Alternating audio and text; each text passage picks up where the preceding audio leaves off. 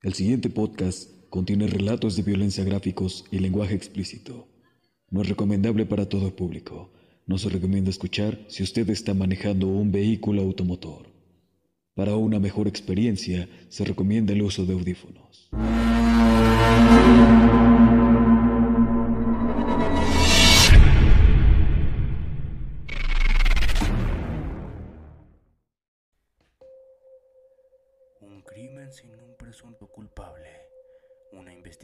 Sin conclusiones y una persona que aún no ha recibido justicia. Sé bienvenido a tu canal, Redes. Ponte cómodo y acompáñanos. Vamos a conocer el caso de la niña Paulette. Comenzamos. Su familia comenzó una campaña de búsqueda a través de medios, anuncios y redes sociales. El cuerpo de Paulette apareció en su propia habitación, envuelta en sábanas entre el colchón de su cama y los pies de esta. El mismo lugar donde su madre había ofrecido entrevistas. Expertos de diversas agencias habían visitado e incluso perros entrenados para encontrar el paradero de la niña, pero nadie se percató de la existencia del cadáver. Este fue localizado hasta el 31 de marzo debido al olor de putrefacción. Su muerte fue declarada como accidente y se concluyó que había muerto durante la noche después de que se volteara sobre la cama y terminara en los pies de esta, muriendo por asfixia. La forma en que murió fue descrita como asfixia mecánica por obstrucción de, los de las cavidades nasales y comprensión tórax abdominal. Fue enterrada en el Panteón Francés, ubicado en la Ciudad de México, en 2010, antes de que sus restos fueran exhumados y cremados el 3 de mayo del 2017. Desaparición.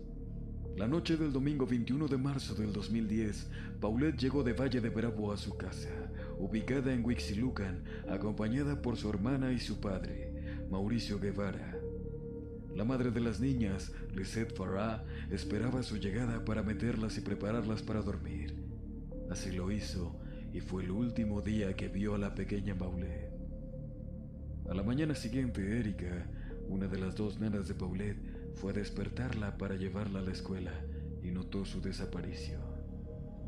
Notificó a Lisette y comenzó la búsqueda en el edificio ubicado en la calle Hacienda del Ciervo. Mauricio Guevara notificó a su hermana de la desaparición de su hija, quien informó a las autoridades de Huixilucan. Más tarde, el alcalde lo notificó al fiscal general del Estado de México. Paulette no apareció su familia había buscado en todo el apartamento y el edificio. No hubo señales de robo o secuestro. Las chapas estaban intactas, así como las ventanas y todos los accesos a la casa. El complejo de viviendas tenía vigilancia, pero nadie vio nada. No podía salir sola, dijeron, ya que tenía una discapacidad motora y de lenguaje. búsqueda y declaraciones falsas en su desaparición. Por la tarde, el Procurador General del Estado de México difundió un póster con una foto de Paulette y algunos datos que daban cuenta de su edad, apariencia y deficiencias físicas. La tía de Paulette, Arlette Farah, envió correos y subió la foto de la niña a redes sociales, donde las noticias se difundieron con gran velocidad y los cibernautas desencadenaron una búsqueda masiva. Por la noche, Lisette Farah llamó al presunto secuestrador, pidió que le devolvieran a su hija, que la dejara en un centro comercial o un lugar abarrotado y aseguró, en televisión, que no habría represalias. En el video, Lisette no lloró, pero parecía nerviosa. Después de la notificación, distribuyó folletos con la cara de Paulette. Ordenó poner la imagen en espectaculares, anuncios de televisión y transportes públicos. Mauricio Guevara también apareció en los medios pidiendo que le devolvieran a su hija. Recordó que había salido a trabajar en la mañana del lunes 22 de marzo, cuando aparentemente Paulette había desaparecido. El 29 de marzo, el Procurador General del Estado de México anunció que Mauricio Guevara y Lisette Farah, padres de Paulette, así como las hermanas Erika y Marta Casimiro, niñeras de Paulette, estarían enraizadas en falsedades e inconsistencias en las declaraciones. Y cito, cada uno de ellos en un momento dado ha falseado su declaración, lo cual ha dificultado conocer la verdad de los hechos y enclarecer una línea de investigación firme. dijo entonces el abogado Alberto Basbás. El 30 de marzo, los padres de Paulette pasaron unas horas en la Procuraduría mexiquense y luego fueron trasladados a un hotel donde cumplirían su arraigo. Ese mismo día, los expertos de la unidad colocaron mantas en el hogar para llevar a cabo la reconstrucción de los eventos con la presencia de los padres. Pero revisemos el descubrimiento del cuerpo y la respectiva autopsia. El 31 de marzo, alrededor de las 2 a.m., el cuerpo de Paulette fue encontrado sin vida en su propia habitación, donde anteriormente los expertos habían ido con perros entrenados y donde la madre de la niña había dado entrevistas. Paulette había muerto por un accidente por asfixia mecánica debido a la obstrucción de las cavidades nasales y compresión en el área tórax abdominal, dijo Alberto Basbas. Una autopsia reveló que Paulette dormía con una tela ortopédica sobre su boca, que se le colocaba cada noche para evitar que durmiera con la boca abierta. Su cuerpo no fue manipulado después de su muerte.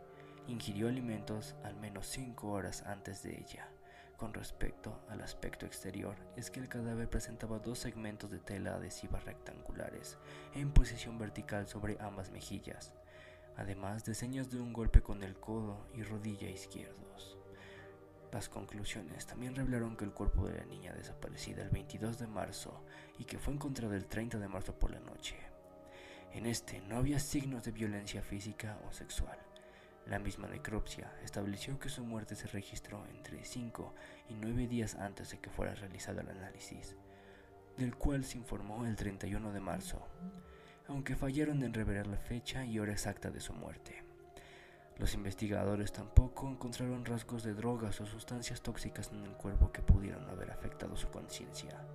La conclusión fue que Paulette, por sus propios medios, se movió en la cama y accidentalmente cayó de cabeza en un espacio al pie de su cama, donde murió asfixiada y donde permaneció durante nueve días sin ser notada por las muchas personas que revisaron la estancia.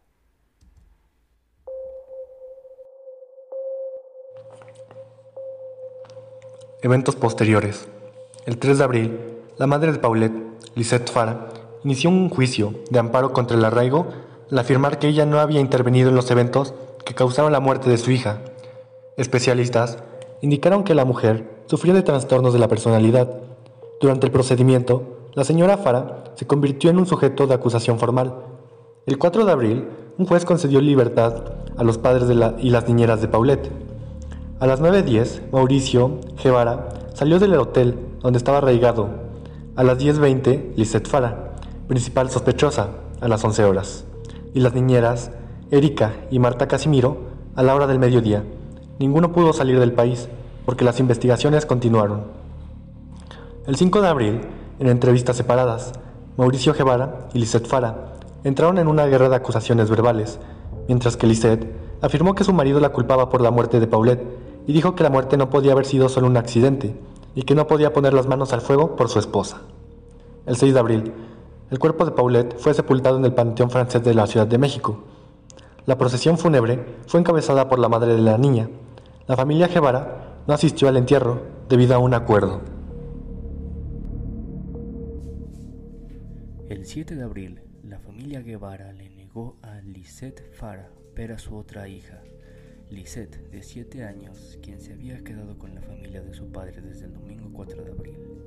El 10 de mayo, el Procurador General del Distrito Federal, quien también colaboró en el caso a pedido de su contraparte en el Estado de México, otorgó la custodia de la hermana de Paulette a su madre, Lisette Farah, quien había impuesto una denuncia contra su esposo exigiendo la custodia de la niña. El 26 de mayo, aunque Alberto Pasuas había defendido la investigación y conclusiones del caso, renunció a su cargo como titular de la Procuraduría General de Justicia del Estado de México, diciendo que una Procuraduría necesita confianza para actuar con eficacia y la dependencia de su cargo había perdido por los cuestionamientos de su actuación en las pesquias de la muerte de. Siete años después, el 3 de mayo de 2017, el cuerpo de Paulette fue exhumado de su tumba y cremado. ya que las autoridades consideran que sus restos ya no eran objetos de evidencia para la investigación del caso. Controversias. Declaraciones de sus nanas. Nosotros revisamos. Llegó toda la familia y también empezó a buscar. En la cama no estaba. Por mucho, uno se da cuenta de que está ahí, que está atorado un juguete o un zapato. Pero nosotras no sentimos nada. Las nanas declarando por la televisora TV Azteca. Erika y Marta Casimiro eran las nanas que trabajaban con la familia para cuidar a Paulette. Ellas aseguraron que el cuerpo de la niña no estuvo en su habitación desde el día que desapareció. Ambas mujeres dijeron que Paulette nunca se cayó de la cama y que era imposible que su cadáver haya estado debajo del colchón desde el 22 de marzo, cuando sus padres lo reportaron desaparecida. Grabación entre su madre y su hermana mayor. Durante la investigación del caso, una grabación publicada entre Lisette Farah y su hija mayor de 7 años mostraba cómo Farah le recomendaba no decir nada sobre la desaparición de Paulette, con las siguientes palabras. Lisette le pregunta, ¿por qué mamá? Y le contesta, porque si no, nos van a echar la culpa de que nos la robamos o de que tú la secaste para que se la robara. Farah negó esto diciendo que la grabación había sido editada para que sonara como ella estuviese diciéndole a su hija que ocultara cualquier información sin embargo, más tarde aceptó que estas fueron las palabras que le dijo a su hija, argumentando que se había dicho eso, pero no en el contexto en el que se había mostrado. Pijama. En 2010 se publicó un video titulado El extraño caso de la pijama de Paulette en YouTube. El video mostraba fotografías de su cuerpo, tomadas por expertos, vestido en una pijama, además de una entrevista con la madre de la niña, hecha por el programa Hechos de Fuerza Informativa Azteca, donde la misma pijama aparece sobre la cama de Paulette. Sin embargo, una de sus nanas confirmó que la pijama en la que aparecía Paulette en las fotos difundidas de su cuerpo era la misma con la que ella la había visto la noche del 21 de marzo. ¿Cómo fue encontrada Paulette? En las primeras horas del 31 de marzo, Nueve días después de la desaparición, la niña Paulette Guevara fue encontrada en la misma habitación en la que se le vio por última vez con vida. El condominio estuvo bajo el resguardo de las autoridades que no habían detectado ningún indicio de la niña antes del 31 de marzo. El procurador Basbas anunció que durante diligencias militares fue encontrada la niña en la habitación de la propia Paulette, al pie de su cama, entre el colchón y la estructura del mueble que lo sostiene y cubierta por la sábana y colcha de la misma. La causa de muerte fue asfixia mecánica por sofocación. Bas sostuvo en ese momento que la niña fue ocultada y privada de su vida. Dijo que buscaría respuestas a eventos que resultaban absolutamente incomprensibles. Incluso expertos de la Fiscalía de Ciudad de México y expertos del Buró Federal de Investigaciones, FBI, de Estados Unidos participaron en las primeras indagatorias. Pero el 21 de mayo, al cumplirse dos, dos meses de la muerte, perdón, el mismo procurador calificó todo como un accidente, luego de cumplirse las investigaciones. O sea que Paulette en realidad murió por un accidente. Porque nadie la vio. Reconozco que el proceso inicial tuvo deficiencias, al no haber revisado de forma plena la cama, donde permaneció más de una semana, señaló el procurador, pero descartó una actuación ilegal. En la serie de Netflix, una amiga de Lisette Farah, Amanda de la Rosa, que en la serie aparece como un personaje con el mismo nombre, cobra gran relevancia, pues fue quien durmió en la cama de Paulette. Extrañamente tampoco la vio. La periodista y hoy senadora Lily Teles, quien hizo una de las entrevistas televisivas en 2010, aseguró el 8 de abril de aquel año que la niña no estaba donde las autoridades dijeron que apareció. El lugar no estaba sellado, por el contrario, una multitud entraba y salía de todas las habitaciones. Los elementos de procuración de justicia parecían cuates, con buenas intenciones, no una autoridad que buscaba preservar la integridad física de una menor, escribió en el diario El Universal. La PGJ explicó que la casa no estuvo sellada debido a que investigaban un rapto, no un crimen Sin embargo, luego de los resultados fueron criticados.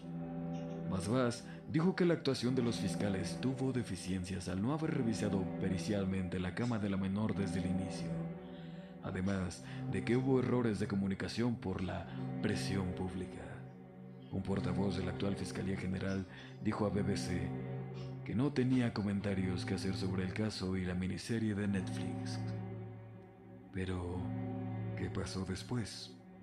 El escándalo que generó el caso llevó a Vaz a renunciar a su cargo el 25 de mayo, dos meses después de que inició la investigación, pues reconoció haber perdido la confianza, la credibilidad y el respaldo social. El trabajo de una periodista que en parte recrea el trabajo de la ex conductora Lily Telles es reseñado en la miniserie. El matrimonio Guevara-Fara siguió bajo intenso escrutinio de los medios, pues desde que ocurrió la desaparición se hicieron evidentes sus desavenecias. El sepelio de la niña Paulette se dio sin presencia del padre. Hubo un linchamiento de la opinión pública contra la madre, recuerda el periodista Alberto Nájar, pues era criticada por cualquier cosa, desde su semblante en las entrevistas hasta su relación de pareja y sus conductas públicas antes, durante y después del caso. Todo el mundo dijo, pero ¿cómo es posible? Y surgieron un montón de hipótesis. Al final, hubo muchas especulaciones, pero la que terminó pagando más de las facturas fue Lisette Farah, explica Najar. Farah entabló una denuncia para exigir una compensación millonaria al gobierno del Estado de México pero luego de años de litigio, el fallo no fue favorable para la mujer. La investigación sobre la desaparición y muerte de la niña Paulette Guevara llevó a Alberto Basbas a renunciar como procurador del Estado de México en mayo de 2010. La Procuraduría señaló que la niña fue asesinada por asfixia. Las primeras investigaciones de la institución, encabezada por Basbas, hacían parecer a la madre como presunta asesina. Para el 4 de abril, la Procuraduría cambió su línea de investigación y afirmó que la muerte de Paulette fue un accidente. El 25 de mayo, Basbas renunció al cargo y en su lugar fue designado Alfredo Castillo, quien admitió por primera vez que la investigación tenía inconsistencias. Dos meses después, se dio a conocer el dictamen de la Procuraduría a su cargo, en el que se resolvió que la menor murió accidentalmente. Tres años después de su renuncia, se incorporaría a las filas del entonces presidente Enrique Peña Nieto como titular de la Unidad de Inteligencia Financiera de la Secretaría de Hacienda y Crédito Público. En 2018, renunció para dirigir el Centro de Investigación y Seguridad Nacional la Secretaría de Gobernación. Si llegaste hasta esta parte, te lo agradezco infinitamente. Recuerda dejar un like y suscribirte, pues a nadie le hace daño. Síguenos en la cuenta oficial de Instagram de redes. Ahí estaremos al tanto de los próximos capítulos. Esto ha sido todo. Lindo día, tarde o noche. Nos vemos después.